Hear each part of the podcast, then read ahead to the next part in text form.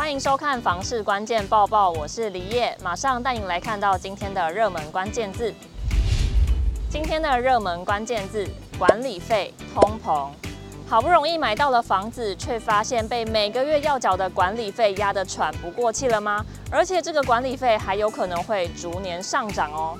今年二月 CPI 整体较去年同月上涨百分之二点四三，其中居住类涨百分之二点四五，仅次于食物类的百分之四点二九。查看细项可以发现，住宅管理费指数爬升至一百零二点三五。对比过去年指数明显增长，像是二零一八年住宅管理费指数为九十八点一四，二零二一年来到一百，二零二三年一月增加到一百零一点五三，可以说是步步高升。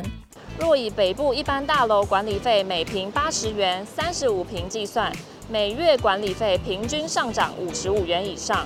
对于管理费上涨，台湾物业管理学会理事长郭继子认为，大家千万不能小看。他也说，这是住不起的重大警讯。社区管理费上涨，目前已经成为不可逆转的趋势，而且会快速的大幅度的提升，所以没有最高，还有更高。郭继子指出，造成住宅管理费逐渐攀升，主要原因包括物管、保全、清洁人士等成本都跟着近年基本薪资不断上升而增加。再来是社区平时忽略长期修缮基金的准备。第三是社区公共设施越来越多，也会拉抬整体管理费的水准。当然，通膨也是不可忽略的重要原因。最后一点是基于安全问题，政府加强建筑管理法令规范，执行强度越来越高，同样都推升居住成本。因应这样的状况，要解决的办法，一方面就是要大幅度的减少社区物业管理人力的编制，可能要发挥社区住户的自治功能，尤其现在社区里面有一些退休的老人。他身体还很健康，所以社区应该鼓励这些有时间、还有一定体力的、也有热忱的住户来服务社区。对于新建案，在规划建造之初，应该减少公共设施，减少了公共设施，管理的负担当然就会减轻。而且，我们很多的公共设施，实际上对住户并没有太大的用处。我们要建立长期。修缮基金的制度，社区平时就要日积月累的去存钱，把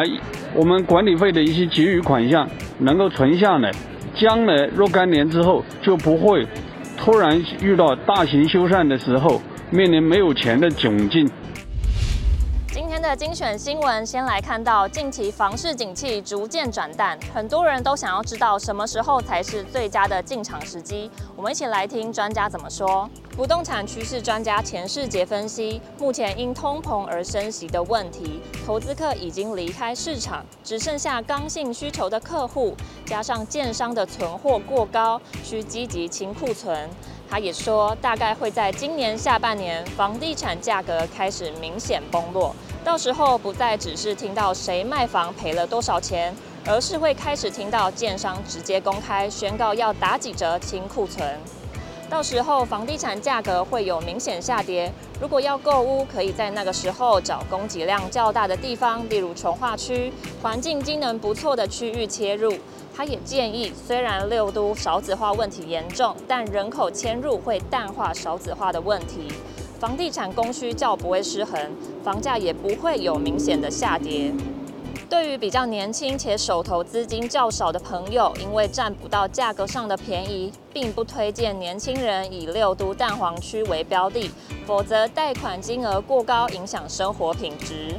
我们接着看到，为了让房地产资讯更加透明化，很多地方政府都会积极地推动在地化的实价登录平台。讨论度很高的北大特区也不例外。树林地政从三月推出北大住宅租金行情加实价登录加值服务，使租金行情查价更轻松、更简单。树林地所表示，为了便利民众了解区域房地交易行情，原已建置北大特区及凤鸣重化区建案地图。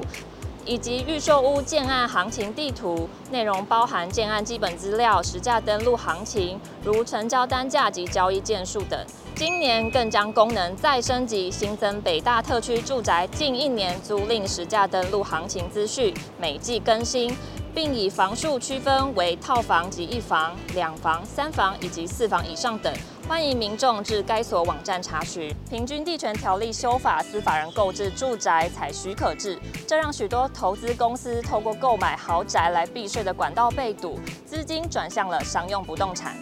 市场人士看好商办成交量能与租金行情双双成长。根据内政部统计，二零二二年台北市办公服务类建造楼地板面积年增率达百分之两百八十六。较二零二一年增加了将近三倍的面积，预估今年将有近四万平的商办即将完工招商。香邻不动产研究室指出，跨国商务与产业交流今年下半年恢复热络，外资加速回流。双北的商办在今年上半年市场需求量暴增，位居成熟商圈好地段的商办抢手，租金也不断上扬。标准商办每平的平均租金突破两千八百元。顶级商办甚至超过五千元。今天的买房卖房，我想问，有网友说他当初租房子的时候没有把所有的柜子都打开来看，入住之后才发现百分之七十可以收纳的空间都被房东放满了他的私人物品，跟房东说请他搬走，可是房东却说把它集中摆放就好，这样让网友十分困扰。有网友建议他发函给房东，跟他要准确的时间搬走物品，不然就跟他要货物置放费用。以上就是今天的房事关键报报，每天花一点时间了解重点房事新闻，请按下订阅支持我们，我们下次见。